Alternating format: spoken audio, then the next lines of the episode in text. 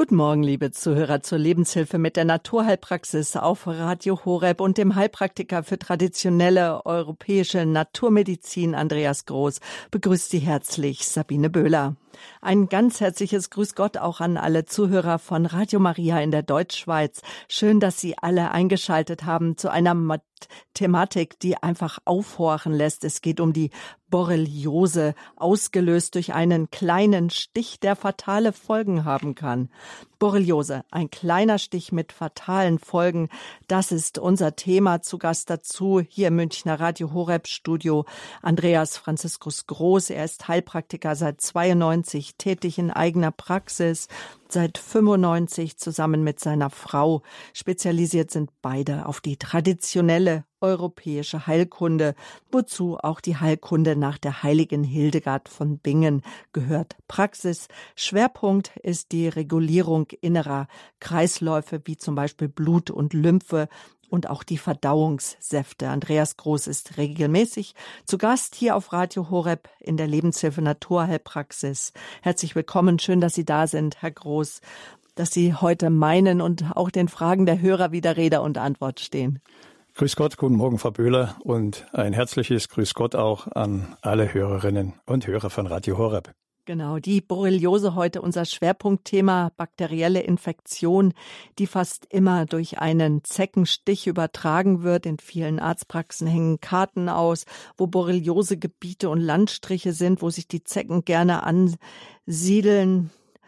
Die Aufmerksamkeit für Borreliose wächst, jedoch, so sagen die Fachleute, bleibt die Erkrankung selbst doch oft noch recht unerkannt. Die ersten Symptome sind vielseitig und es könnte auch nur ein grippaler Infekt sein, der mit einer kurzen Antibiotikatherapie ausgeheilt ist und ähm, die sich anschließend einstellenden ständigen äh, Spätsymptome wie, wie Müdigkeit oder auch, das kann ja unendlich viele Ursachen haben. Das gleiche gilt auch für Muskel- und Nervenschmerzen und Gelenkentzündungen, die am ganzen Körper auftreten können. Aber es können auch Folge von der Borreliose sein, vom Zeckenstich. Also ein Stich mit fatalen Folgen bei dieser Infektionskrankheit. Ja, da ist die Anwendung von Schulmedizin beziehungsweise Antibiotika im ersten Schritt unumgänglich. Aber jetzt dennoch in der Naturheilpraxis sprechen wir darüber, wie man die oft fatalen Spätfolgen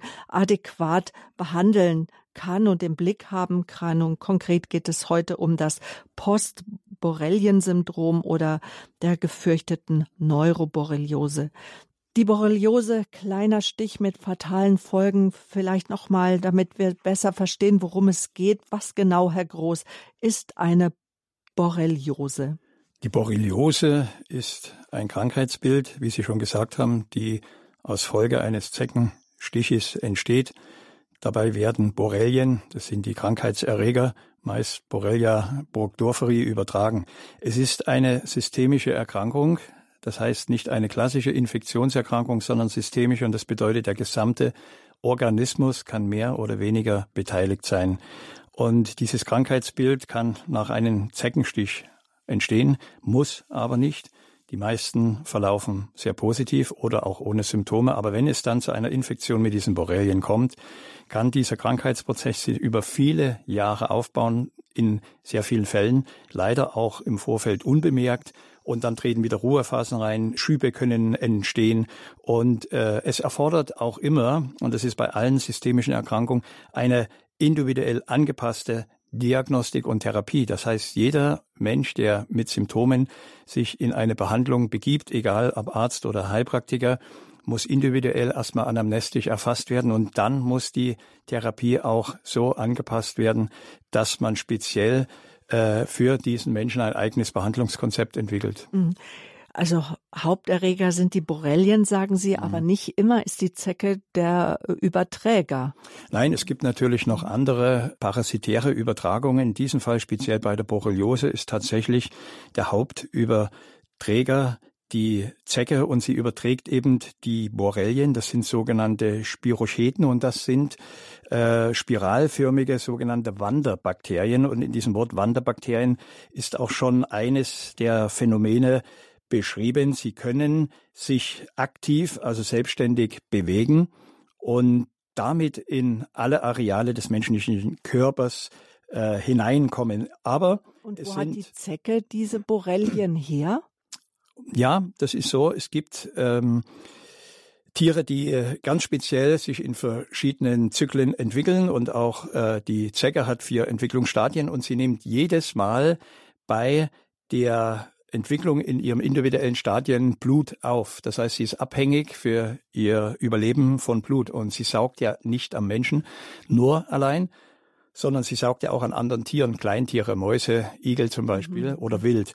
Und dort, ähm, aber das ist auch ein Punkt, der äh, noch nicht eben hundertprozentig in dieser Krankheitsgeschichte geklärt ist. Und dort nimmt sie dann diese Borrelien auf. Und auch Borrelien entwickeln sich weiter im Darm der Zecken und werden dann mit dem Speichel beim Stich an den Menschen weitergegeben.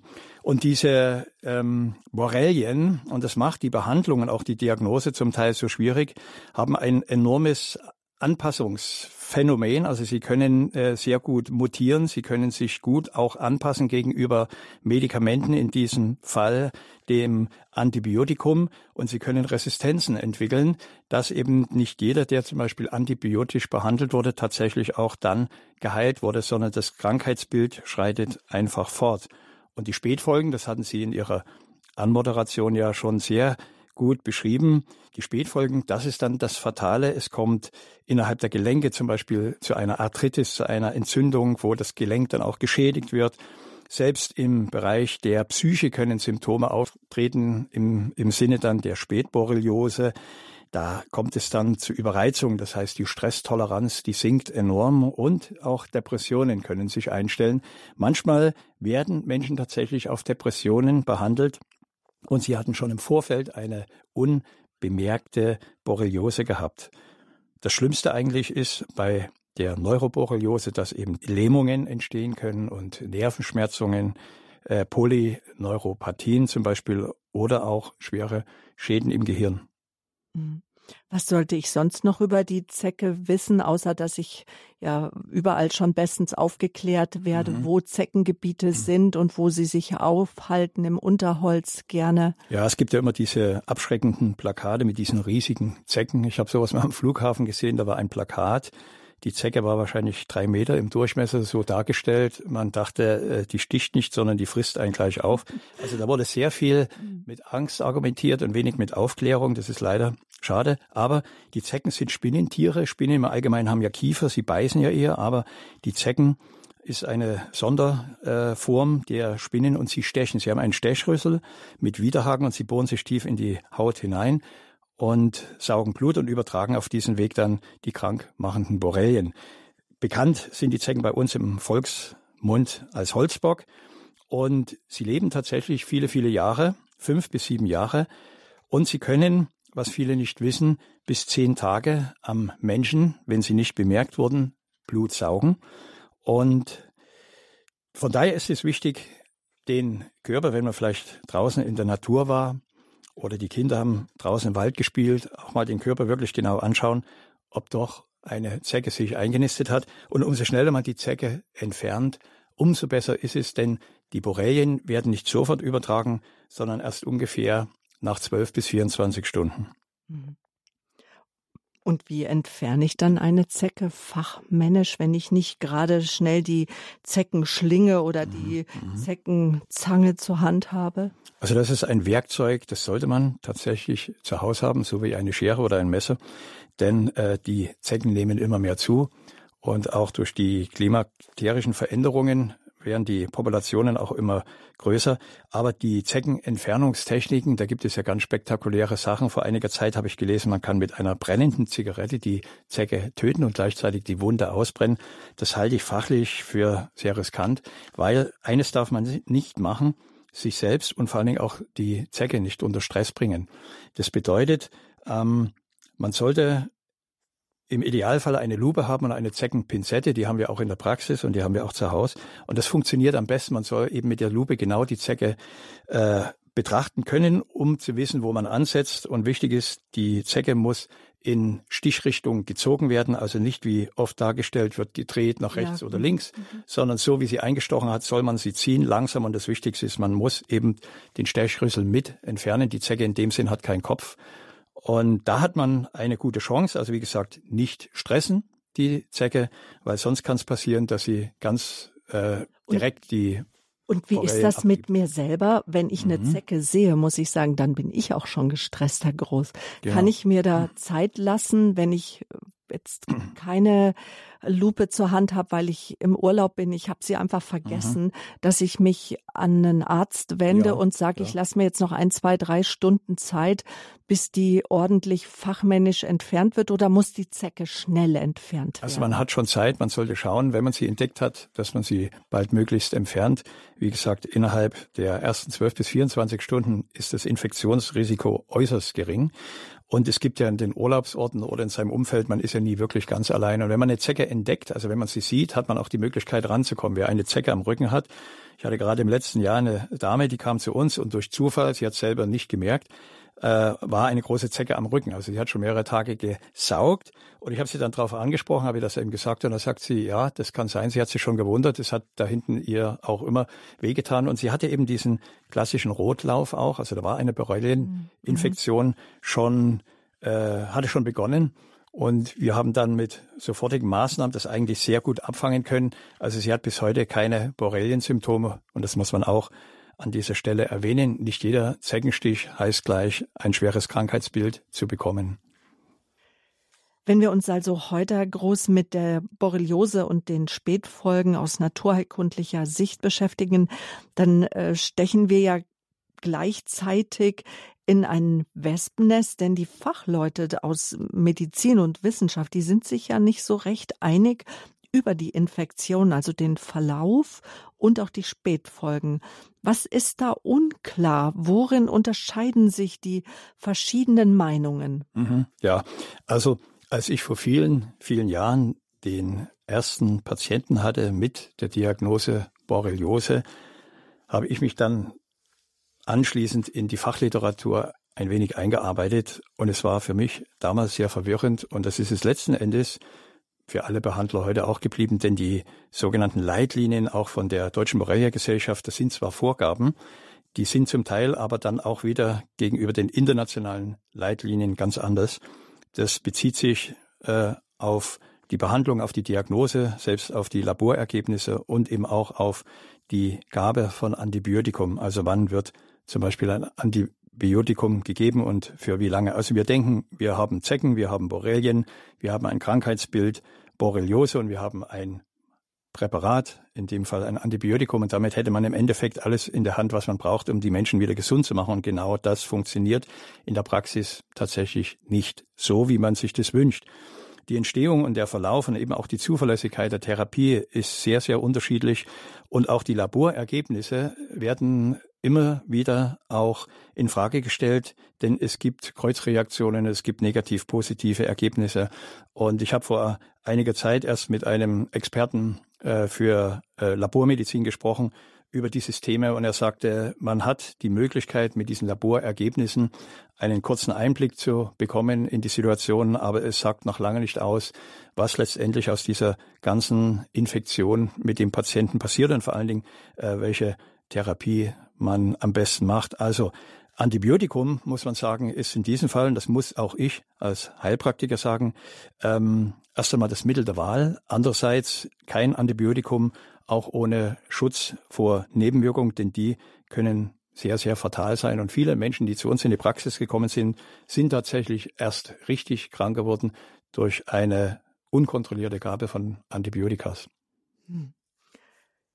Wir wollen ja heute auch darüber sprechen, was Alternativen sein können oder auch wie ich mich bei der Antibiotikatherapie von naturheilkundlicher Seite begleiten lassen kann. Mhm. Was steht denn da so an, an erster Stelle gerade in der naturheilkundlichen Praxis bei der Behandlung äh, einer Borreliose, also einer mhm. Infektion mit Borrelien. Muss es eigentlich, ähm, viele Infektionskrankheiten müssen ja gemeldet werden beim Gesundheitsamt. Muss die Borreliose eigentlich gemeldet werden? In dem Fall ist es keine meldepflichtige Erkrankung. Sie hatten gerade ein Stichwort gesagt, also an erster Stelle. An erster Stelle steht tatsächlich immer der Patient. Und das setzt voraus eine Zusammenarbeit zwischen Ärzten und Heilpraktikern. Also ähm, jede ähm, medizinische Ausrichtung hat ihre Vor- und Nachteile. Und die Kooperation, das ist das, was sich alle Patienten wünschen. Und äh, die Patienten sind zum Teil auch sehr enttäuscht, wenn eben diese Zusammenarbeit nicht funktioniert. Also selbst wir als Heilpraktiker müssen die äh, Zusammenarbeit mit den Ärzten dann auch immer nutzen und umgedreht natürlich auch, denn es geht immer um den Patienten. Und wenn wir als Heilpraktiker dann auch sagen, gut, ähm, Sie haben jetzt eine ganz klare äh, diagnostizierte Borreliose und es wurde noch kein Antibiotika eingesetzt, ähm, dann sollte man auch diese Entscheidung tolerieren können aus fachlicher Sicht. Und man sollte aber auch die Nebenwirkungen oder auch die Spätfolgen dann abfangen können. Ähm, was ein sehr wichtiger Punkt ist bei der Behandlung im Sinne der Naturheilkunde von Borreliose ist, es geht nicht nur um die Borrelien, sondern es geht in allererster Linie um die Regulation des Immunsystems des Menschen, denn nur das Immunsystem ist ja letzten Endes dann in der Lage, die Borrelien zu eliminieren. Und ein gesundes Immunsystem ist auch in der Lage, Borrelien abzuwehren. Das sieht man halt daran, dass ja sehr viele Leute mit Borrelienstichen konfrontiert wurden und die keinerlei Symptome bekommen haben. Also ein gesundes Immunsystem ist in der Lage, Borrelien abzuwehren. Und da geht es auch darum, wenn das Krankheitsbild schon mal entstanden ist, dass man vor allen Dingen Entgiftungsprozesse in Gang setzt, denn diese Borrelien haben ja einen Stoffwechsel und die produzieren ja Toxine. Und diese Toxine, die lagern sich in allen Gewebestrukturen ab und da ist eines der wichtigsten therapeutischen Maßnahmen im Sinne der Naturheilkunde die Entgiftung und die Ausleitungstherapie im Sinne einer Detoxifikation. Danke bis hierhin. Und Frau Carola, in Ulm sind Sie am Telefon. Grüße Gott. Ähm, grüß Gott.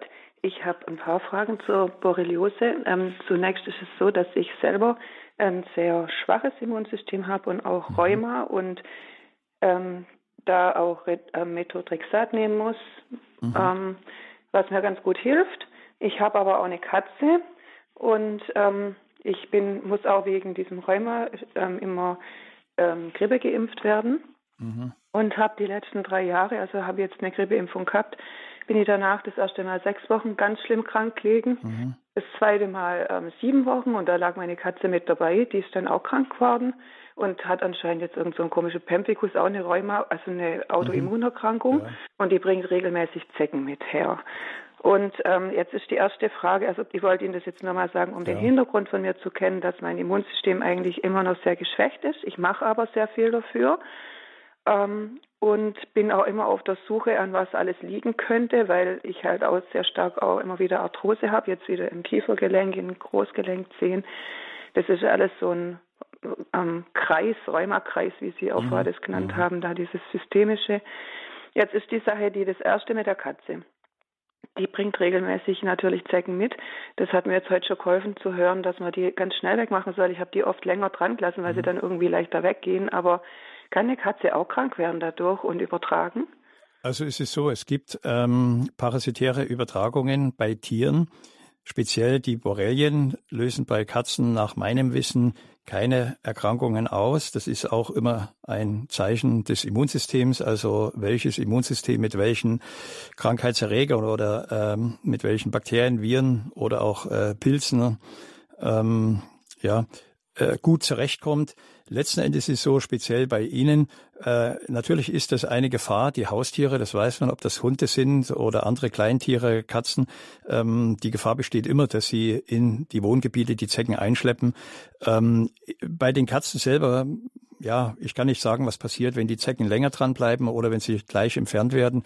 Wichtig ist, sie sollten sie halt ähm, ja immer regelmäßig kontrollieren, damit also die Gefahr nicht besteht, dass sie eine Zecke, eine Borrelien-infizierte Zecke haben, die dann vielleicht äh, später mal irgendwo auf sie übergreifen kann. Mhm, nee, da passt man schon auf. Aber jetzt mhm. selber von der Katze, wenn man die, wenn man auf die Zecken aufpasst und die wegmacht, die kriegt auch ja. so Zeckenmittel, aber das reicht natürlich immer bloß zwei, drei Wochen. Mhm. Heißt, also da ich würde auch muss sich keine Stelle, Sorgen machen, man muss nur ja. gucken, dass die nicht irgendwo rumliegen und auf die Menschen übergehen. Genau, und an der Stelle wirklich auch den Veterinärmediziner mal den Tierarzt befragen, weil die haben da sogar äh, gewisse Leitlinien auch für äh, ja, parasitäre ähm, ja, Belastungen von Haustieren. Da gibt es ganz gute Infos. Das wäre sicher auch nochmal eine Quelle, um mhm. da noch genauer Bescheid okay, zu wissen. Okay, gut. Nee, das wollte ich jetzt gerade gar nicht so arg ausweiten, mhm. weil mir ist noch was anderes wichtig. Ich habe jetzt auch im Bekanntenkreis einige ja. Leute, die Nacherkrankungen mit Borrelien haben und ähm, die haben, bei denen ist es dann auch so, dass die ähm, alles Mögliche, dass man das gar nicht richtig erkennen kann, oft welche Borrelien da waren, was Sie vorher schon angesprochen haben mit den Laboren.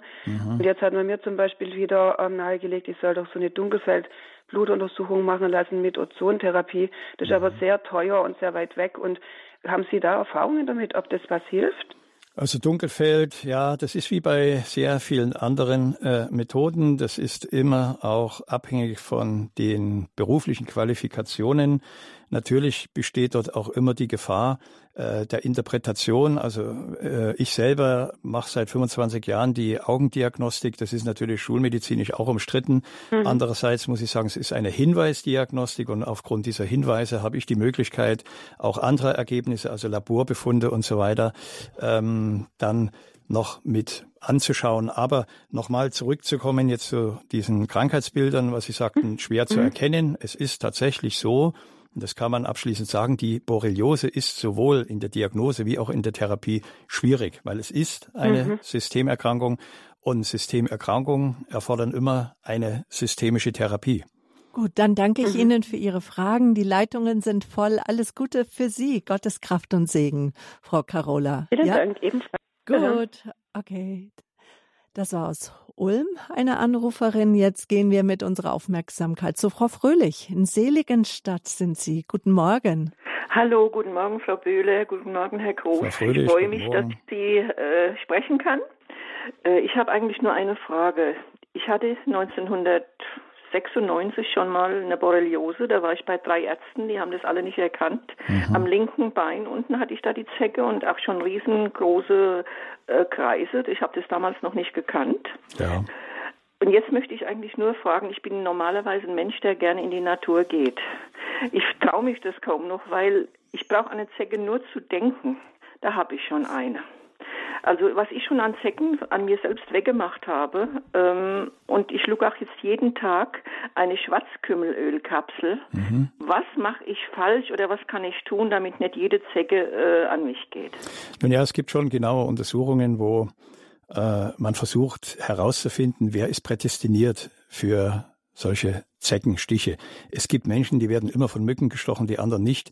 Ich habe mal einen interessanten Hinweis gefunden. Da hat man beschrieben, Menschen mit der Blutgruppe Null werden im Allgemeinen von Insekten wenig gebissen oder beziehungsweise eben gestochen. Ich habe Blutgruppe Null. Ja, genau. Dann haben wir wieder mal den klassischen Widerspruch. Aber es war tatsächlich da beschrieben, das ist eine der ältesten Blutgruppen und da ist die höchste Anpassungsfähigkeit. Also diese äh, Blutgruppe Null kann auch am besten mit diesen Erregern umgehen. Also die wenigsten Menschen, die bei einem Borrelienstich beziehungsweise einem Zeckenstich äh, und Borrelienübertragungen auch äh, mit der Borreliose reagiert haben, war Menschen mit der Blutgruppe Null. Andererseits muss man natürlich sagen, es gibt schon Schutzmechanismen bezüglich dieser Kleidung oder Einreibungen und vor allen Dingen, was ich am Anfang sagte, was wichtig ist, wenn man viel in die Natur geht, man sollte nicht darauf verzichten, man soll auch keine Angst haben, aber man sollte versuchen, seine Kleidung so zu schützen. Das heißt, irgend äh, Hosen tragen. Es gibt ja sehr atmungsaktive, gute Hosen auch für ja, den Sommer. Ja, das mache ich grundsätzlich ja. lange Hosen und auch Sehr Socken, gut, ne? ja. Und da hat man die Chance eines Zeckenstiches schon mal ein wenig reduzieren können. Aber die ersten Zeichen äh, sind natürlich dann auch dieses klassische Erythema migrans, ja, was schon beschrieben ja. wurde. Und das ist eigentlich eines der sichersten Zeichen für eine Infektion mit Borreliose. Also dieses erste Zeichen ist oft, also speziell auch in der Schulmedizin schon ein Grund und eine Indikation, ohne Labortests ein Antibiotikum zu verordnen. Denn äh, die Wahrscheinlichkeit, dass es dann anschließend auch zu einer Borreliose kommen kann, ist damit erstmal schon gegeben. Was Wenn, sagen Sie denn zu dem Schwarzkümmelöl? Das Schwarzkümmelöl hat allgemein eher auch eine etwas immununterdrückende Wirkung. Man setzt es ja gern auch ein bei der äh, Neigung zu Allergien, also gerade da die, die Gräser- und Pollenallergien, dann hat Schwarzkümmelöl durchaus auch eine beruhigende Wirkung. Ich persönlich aufgrund meiner Erfahrung würde es jetzt äh, bei dem Krankheitsbild Zecken oder auch zur Vermeidung jetzt nicht einsetzen. Da würde ich eher schauen, dass ich ein wirklich aktives Immunsystem habe und eine gute Abwehrleistung. Aber diese, ähm, diese Anfangszeichen, dieses Erythema migrans, wie gesagt, das muss nicht auch immer in jedem Fall auftauchen. Und äh, ich hatte es im Laufe der Sendung ja schon gesagt, wir hatten vor einiger Zeit eine Patientin, die also eine Zecke schon mehrere Tage am Rücken hatte und die wurde dann fachmännisch entfernt und sie hat ein, sofort ein hochdosiertes Vitamin C per Infusion bekommen. Das heißt, das waren 10.000 Milligramm, also 10 Gramm Vitamin C in einem Zeitraum von einer Dreiviertelstunde wurde das infundiert und mit Neuraltherapie wurde die Stichstelle unterflutet. Also das ist ein bestimmtes Präparat, wo man die Einstichstelle einspritzt mit einer Spritze und diesen Bereich unterflutet. Und ähm, diese Wundröte, wie man sagt, oder dieses, diese Wanderröte, äh, die hat sich innerhalb von drei Tagen dann komplett zurückgebildet. Sie hat also keine Symptome gehabt. Von daher hat man schon die Möglichkeit, am Anfang auch sehr effektiv einzugreifen. Auch Ihnen danke für Ihren Anruf. Alles Gute. Dankeschön. Frau Geschwilm, Öspe aus Ulm haben Sie uns erreicht. Guten Morgen. Herzliches ja, Willkommen Morgen. in der Lebenshilfe hier. Borreliose, ein kleiner Stich mit fatalen Folgen.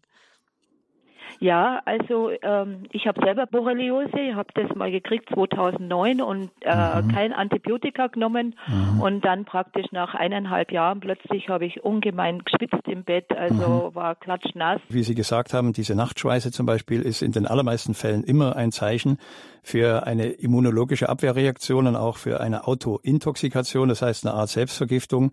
Und es deutet immer darauf hin, dass eine, man nennt das Detoxifikation, das heißt eine Entgiftung des Körpers in der generalisierten Form sehr wichtig ist. Und man hat dort äh, verschiedene äh, Konzepte. Also man fängt zuallererst dann immer an, die Nieren zu aktivieren, damit die Nieren das Blut gut filtrieren und da öffnet man den Ausgang, der Körper kann besser entsäuern und dann geht es weiter über die Leber und über das Lymphsystem. Und Borrelien selber äh, kann man komplett eliminieren. Das läuft aber nur, indem man den Körper einerseits frei macht von blockierenden Substanzen und andererseits das Immunsystem dadurch auch weitgehend stabilisiert, damit vor allen Dingen auch nachts Abwehrprozesse, die dann gegen diese Borrelien äh, gerichtet werden, auch effektiv ablaufen können. Und dazu können wir auch Interviews empfehlen, die wir in der Vergangenheit schon auch geführt haben, wo es genau um die Entgiftung, Entgiftung. Die, mhm. die Regulierung der einzelnen Körpersysteme auch schon gegangen ist. Informieren Sie sich dazu auch gerne beim Radio Horeb Hörerservice. Ich werde in das Feld Detailinformationen zur Sendung auch noch ja die Sendungen reinstellen, wo Sie, Herr Groß, ganz ausführlich über Entgiftungstherapien sprechen. Mhm. Die Lebenshilfe hier auf Radio Horeb. Dankeschön, Frau Geschwilm-Öspe, für Ihren Anruf aus Ulm. Heute die Naturheilpraxis der Zeckenstich. Thema ein Stich mit fatalen Folgen. Eine Thematik, die aufs, jedes Jahr aufs Neue auch in den Medien auftaucht. Eine Thematik, die vielleicht auch ja zu Verunsicherungen immer wieder auch führt, weil äh, einfach die Spätfolgen sehr gefürchtet sind, was sie tun können. Darüber sprechen wir gleich noch auch über bewährte Heilpflanzen oder wie ähm, der Darm ein ganz wichtiges äh, Immunorgan auch gestärkt werden mhm. kann. Und weiter geht's dann auch mit Ihren Anrufen. Doch jetzt nach der Musik bleiben Sie dran, geht's weiter.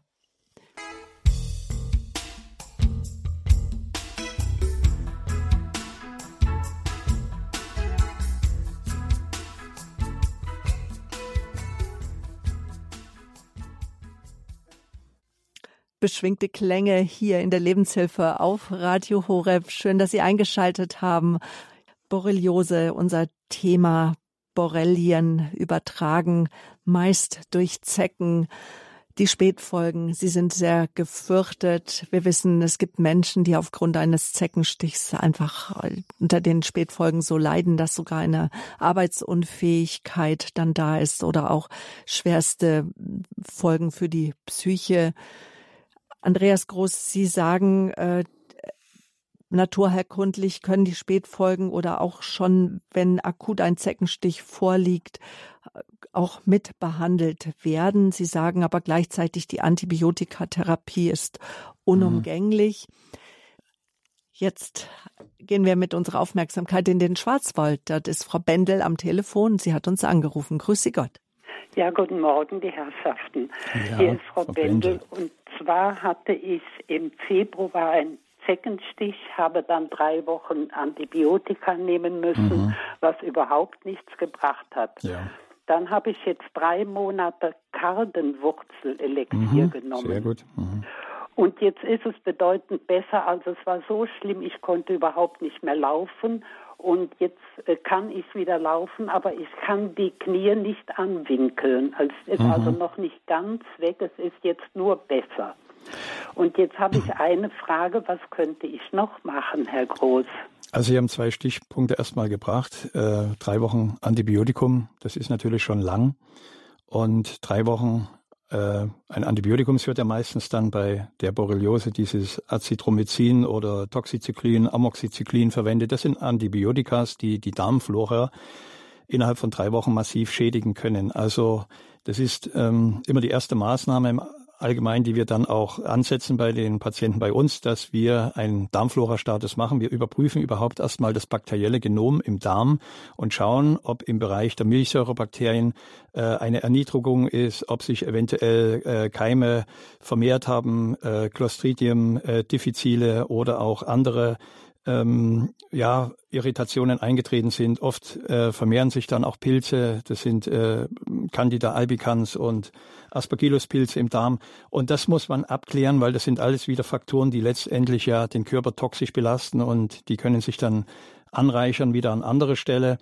Und speziell zum Antibiotika, ja, es ist sicher das Mittel der Wahl, vor allen Dingen, wenn eine Wanderröte da ist, wenn vielleicht schon Symptome da sind, wo auch ich als Heilpraktiker sage, okay, wir starten den Versuch, ich fange dann die negativen Nebenwirkungen ab. Und ich hatte es ja schon gesagt, wir haben viele Patienten, die nach antibiotischer Therapie dann letztendlich richtig krank geworden sind. Das wissen letzten Endes ja auch die Schulmediziner und auch die äh, Experten, die Borreliose behandeln, dass irgendwann mal ein Ende der Fahnenstange erreicht ist, wo man sagt, man kann hier nicht mehr einfach ähm, ja zeitlos die Antibiose da weiterführen. Sie hatten erwähnt, äh, eine Pflanze, die Karte, die Kartenwurzel, da wurde viel drüber geschrieben. Es ist tatsächlich so, gibt es auch Untersuchungen. Die Symptome bei der Borreliose können durch diese wilde Karte, durch diese Wurzeltinktur abgefangen werden. Und äh, es gibt noch andere Pflanzen, die man anwenden kann. Und äh, ob das jetzt der Wasserdurst ist oder Meisterwurz, das ist ähm, sicher auch eine äh, phytotherapeutische, eine pflanzenheilkundliche Maßnahme. Bei Schmerzen in den Gelenken wird äh, wir im Allgemeinen anfangen mit Weidenrinde, Pestwurz oder Eschenblätter und was wichtig ist, auch Brennnessel ähm, mit dazu nehmen, denn die Brennnessel ist eine Drainagepflanze, also die leidet sogenannte Stoffwechselgifte und auch andere Toxine von den Gelenken ab. Ansonsten rein therapeutisch müsste man hier, ähm, und das ist das, was wir in der Praxis ja auch sehr erfolgreich einsetzen, auch mal den Aderlass erwähnen. Der Aderlass nach der Hildegard wird ja immer bei abnehmendem Mond durchgeführt. Und der ist eigentlich bei der Behandlung äh, einer Borreliose unverzichtbar, denn er führt zu einer Art Initialisierung. Das heißt, es kommt zu einer Art blutreinigende Wirkung. Und das ist ja auch das, was die Hildegard von Bingen ja sehr äh, intensiv in ihren Schriften äh, geschrieben hat, dass sozusagen die Dyskrasie, das schlechte Blut gereinigt werden muss es entsteht dann wieder diese Eukrasie und dieser Aderlass. Vielleicht haben Sie jemand, der das bei Ihnen in der Nähe praktizieren kann. Verbessert nicht nur das Blut, sondern auch die Lymphe und die sogenannte humorale Abwehr. Das heißt, die Abwehr über das Blut wird verbessert. Und so hat man die Chancen, mit solchen entgiftenden Maßnahmen sowie Aderlass oder auch das Blut ableitende Schröpfen den Körper frei zu machen von Toxinen und zusätzlich im Bereich der Phytotherapie, der Pflanzenheilkunde kann man dann natürlich auch noch Heilpflanzen einsetzen, die sich bewährt haben bei der Behandlung von parasitären oder infektiösen Erkrankungen, speziell durch diese Borrelien. Mhm. Und die Schmerzen, die Frau Bendel jetzt ja angesprochen hat, äh, Knieschmerzen, mhm. da haben Sie die Heilpflanzen empfohlen, die Weidenrinde, die Pestwurz, Eschenblätter. Ja. Und dann gehe ich in die Apotheke frag meinen Apotheker oder wende mich auch vielleicht an einen Naturheilkundler mhm. bei mir in der Nähe oder frag meinen Hausarzt. Man Viele kann, Hausärzte mhm. sind ja auch auf Naturheilkunde ja. auch schon ausgerichtet. Mhm. Also ich äh, lerne immer mehr Mediziner kennen, die interessiert sind an der Naturheilkunde, die gerne dann auch komplementär arbeiten. Das heißt, sie sind Schulmediziner, sie machen, praktizieren ihre Schulmedizin, aber sie öffnen das Fenster, sie machen einen Weitblick und sagen, okay, gerade bei äh, der Behandlung von Borreliose sind wir mit unserem Antibiotikum A nicht immer erfolgreich und B äh, zu sehr belastet mit Nebenwirkungen und dann hat die Naturheilkunde dort schon immer ihre Berechtigung gehabt. Und es gibt viele Pflanzen, selbst äußerlich, wenn man die Wundrose beziehungsweise eben auch äh, dieses Erythema, diese Wanderröte behandelt, kann man äußerlich auch schon Eisenkraut oder Schafsgabe, Spitzwegerich Extrakte auflegen. Das kann man als äh, Tinkturen kaufen, als Urtinkturen. Ähm, es gibt Menschen, die machen Frischpflanzenauflagen, äh, also Spitzwegerich-Blätter legen die auf. Und das sind alles bewährte Heilpflanzen. Und es gibt ja sehr viele medizinische Studien darüber auch, über äh, sehr wirksame und äh, erprobte Heilpflanzen. Dankeschön für Ihren Anruf. Auch für Ihnen weiterhin gute, gute Besserung, Frau Bendel. Schöne Grüße in den Schwarzwald. Frau Kronast, Sie möchte ich als nächstes begrüßen. Sie wo, rufen uns aus Prien an, am schönen Chiemsee. Grüß Sie Gott. Grüß Gott, grüß Gott, Herr Dr. Groß. Ja, grüß Sie Gott. Ich habe auch Boreolose und zwar 89 ist mhm. eine Gehirnhautreizung mhm. festgestellt worden. Und jetzt im Frühjahr immer wieder Schwierigkeiten, immer wieder schlecht, Schwindel, mhm. Übel, äh, ja, äh, Schwindel, Nackensteifheit, trübe mhm. Augen. Mhm. Und jetzt im Frühjahr äh, ist es wirklich festgestellt worden, es ist Boreolose und ähm, vielleicht äh, FSME. Das ist die Frühsommer-Meningoenzephalitis, sagt man, diese FSME. Das ist eine Sonderform, die eben auch durch Borrelien... FSME nicht, Nein. nur Borreliose. Nur Borreliose. Gut. Mhm. Und Amalgamvergiftung. Die mhm. zwei Sachen sind da. Also wenn das nachgewiesen wurde, Amalgamvergiftung, ja. Ja. eben äh, kommt man nicht dran vorbei, das auszuleiten. Das mhm. erfordert eine sehr sensible Therapie. Da muss man eben auch die Entgiftungsorgane vorher stabilisieren. Ja. Das heißt also, Niere-Leber-Lymphsystem muss regulativ behandelt werden, dass die Organe ähm, gut ineinander eingreifen. Und dann muss man äh, die Schwermetalle mobilisieren. Sie müssen sozusagen äh, gelöst werden. Sie müssen gebunden werden und ausgeleitet werden. Und das ist eine notwendige Therapie, denn Schwermetall, also Quecksilber, Cadmium und Blei, was ja da immer in diesen Plomben auch drin war, ist eines der, ähm, also speziell Quecksilber, eines der äh, stärksten Nerventoxine. Und alleine eine Quecksilbervergiftung kann dazu führen, dass das Immunsystem sehr stark geschwächt wird und Borrelien deswegen vom Körper nicht wirklich vollständig eliminiert werden können. Und das Problem bei diesen Borrelien ist tatsächlich, dass sie Zugang haben auch über ihre Toxine über diese sogenannte Blut-Liquorschranke. Das heißt, sie können tatsächlich in das Hirnwasser einbrechen. Und bei der erwähnten Frühsommer Meningoenzephalitis kann man das dann sogar nachweisen, eben auch in der Rückenmarksflüssigkeit.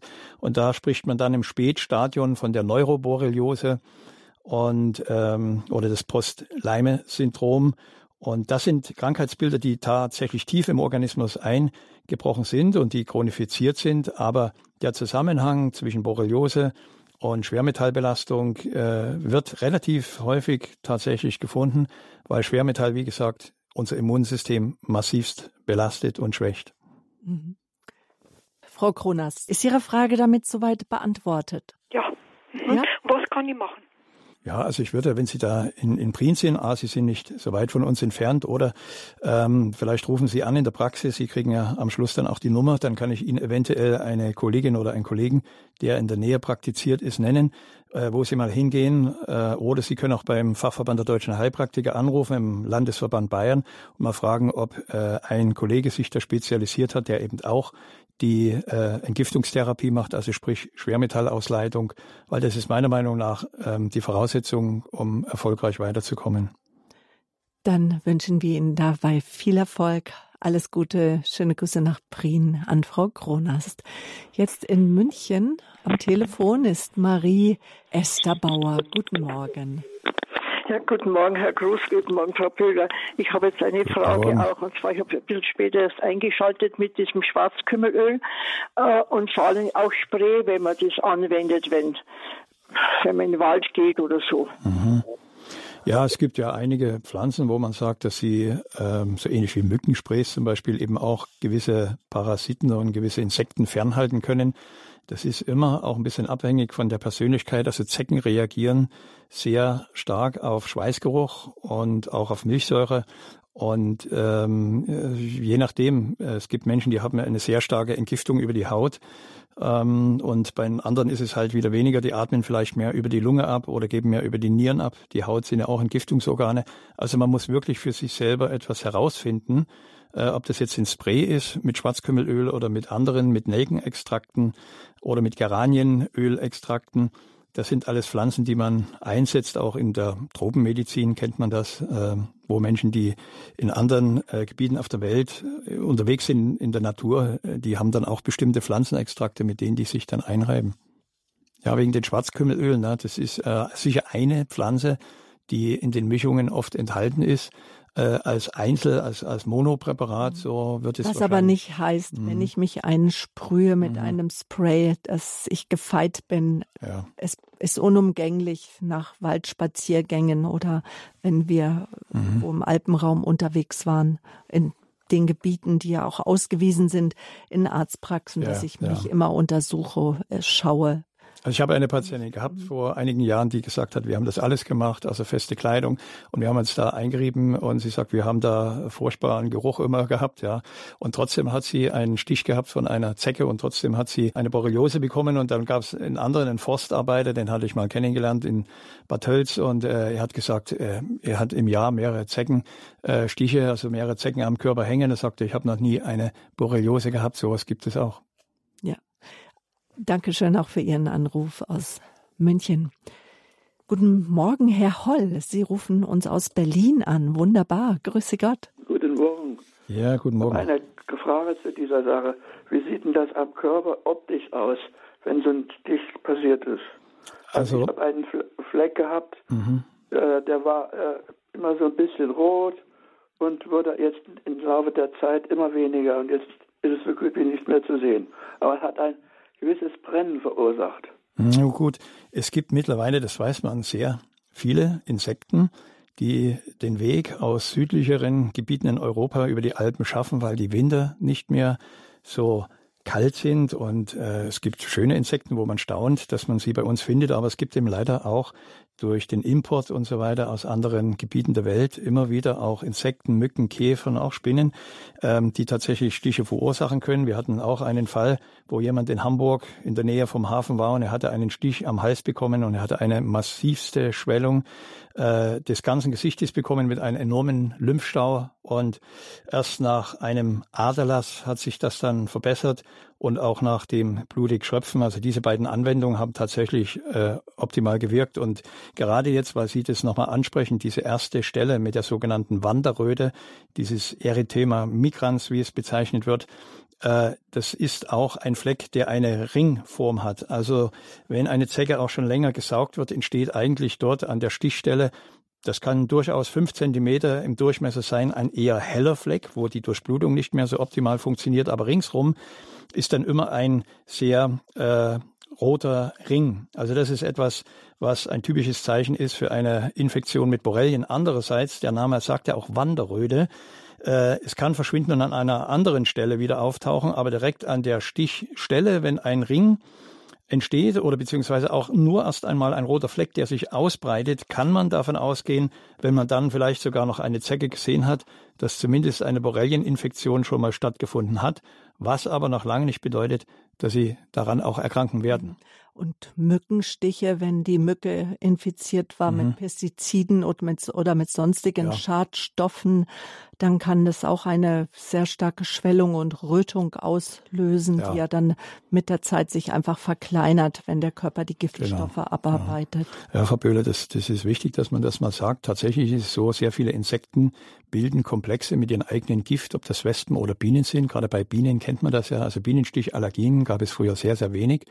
Und heute in der Kombination mit dem Bienengift und äh, Insektiziden oder Pflanzenschutzmitteln bauen sich Komplexe auf, wo Menschen teilweise, die früher auch Bienenstiche ohne weiteres tolerieren konnten, massivst und heftig reagieren können.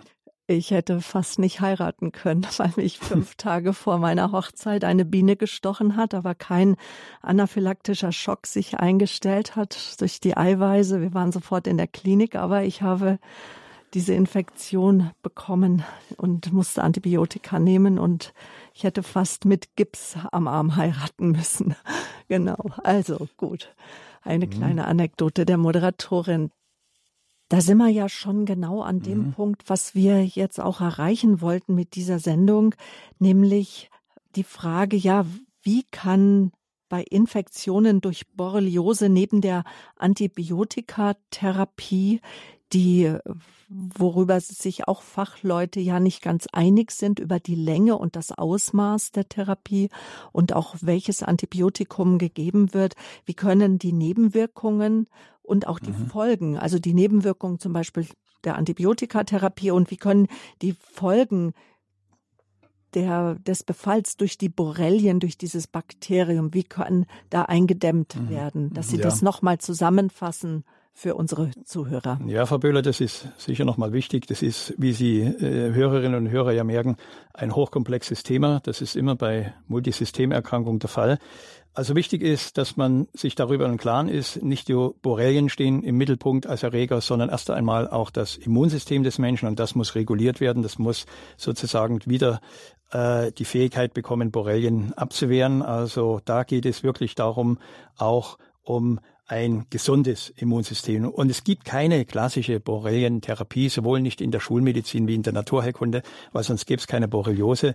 Und man weiß eben, das haben wir heute auch in der Sendung gehört, es wird Antibiotikum gegeben, was absolut seine Berechtigung hat und das muss ich als Heilpraktiker auch tolerieren. Wir wollen ja zum Teil auch einen schweren Schaden von den Menschen abwenden und wenn man am Anfang eine äh, Wanderröte sichtbar ist und vielleicht schon äh, ein Immunglobulin M sich im Labor zeigt oder tatsächlich bei den Bestätigungstests, das ist der Western Blot Test, man sieht, okay, eine Borreliose, sage ich als Heilpraktiker, soll ein Antibiotikum gegeben werden. Wir fangen dann die Nebenwirkungen ab, damit letztendlich der Patient nicht zu Schaden kommt. Das Wichtigste ist die Zusammenarbeit zwischen Arzt und Heilpraktiker, die muss zum Wohle des Patienten immer aufrechterhalten werden. Weil es auch Ärzte gibt, die mhm. sofort auch äh, den Darm anfangen zu stärken und zu sanieren. Ja, das hat sich tatsächlich und Gott sei Dank muss man sagen durchgesetzt. Äh, da gab es ja viele Fachfortbildungen auch für Ärzte und Schulmediziner und es wurde ja auch darauf hingewiesen, nicht unkontrolliert ein Antibiotikum immer wieder verabreichen, denn die Resistenzen von Bakterien, eben auch von Borrelien nehmen ja immer mehr zu und viele Menschen haben drei, vier, sechs Wochen Antibiotika bekommen, viel verschiedene und im letzten Schritt hat sich dann doch nicht das äh, eingestellt, was da ja gewünscht war. Gut, Frau Böhler, an dieser Stelle bedanke ich mich ganz herzlich für die Einladung, ja, hier bei Radio Horeb. Und auch für die Hörerfragen möchte ich mich bedanken. Wieder sehr interessant, habe wieder viel gelernt und ich wünsche allen Hörerinnen und Hörern hier auf Radio Horeb alles Gute, Gesundheit und vor allem Gottes Segen. Das wünschen wir Ihnen auch und wir möchten Sie natürlich noch darauf hinweisen, dass Sie diese Sendung gerne weiterempfehlen können. Möchten Sie sie noch einmal nachhören? Dann nehmen Sie doch gerne unser Podcast-Angebot in Anspruch. Da gibt's mehrere Wege. Vielleicht haben Sie ein Smartphone. Es gibt die Radio Horeb App, dort den Podcast-Bereich, die Lebenshilfe, unter Gesundheitssendungen finden Sie die heutige Naturheilpraxis Borreliose, ein kleiner Stich mit fatalen Folgen mit meinem Gast Andreas Franziskus Groß. Sie können sich jedoch auch einen CD-Mitschnitt bestellen, dazu die Rufnummer 08328 921 120. Informationen zur Sendung, Kontaktdaten von Herrn Groß bekommen Sie beim Radio Horeb Hörerservice oder auch auf unserer Homepage horeb.org. Täglich bekommen Sie neue Informationen über unsere Homepage, aber auch zu den Sendungen. Wir werden auch noch die Sendungen für die Ausleitungstherapien, wenn Sie Ihr Blut reinigen möchten, vielleicht auch äh, eine Darmsanierung, wie Sie die durchführen oder auch das Lymphsystem, weil Regulationstherapie, das ist so das Schwerpunkt von Andreas Groß. Dazu haben wir viele Sendungen gemacht. Wir werden das auf jeden Fall auf unserer Homepage in das Detailfeld zur Sendung stellen horeb.org, aber auch Fragen sind herzlich willkommen beim Radio Horeb Hörerservice. Dazu nochmal die Nummer 08328 921 110. Damit diese Sendungen möglich sind, danken wir Ihnen für Ihr Gebet, Ihr Wohlwollen und auch Ihre Spende, weil davon leben wir. Wir bekommen keine Kirchengelder. Wir sind ein privates christliches Radio. Danke für Ihre Spenden, Ihre Gaben zum Beitrag für Sendungen wie diese mit Andreas Groß. Das war die Naturheilpraxis. Es verabschiedet sich von Ihnen Ihre Sabine Böhler.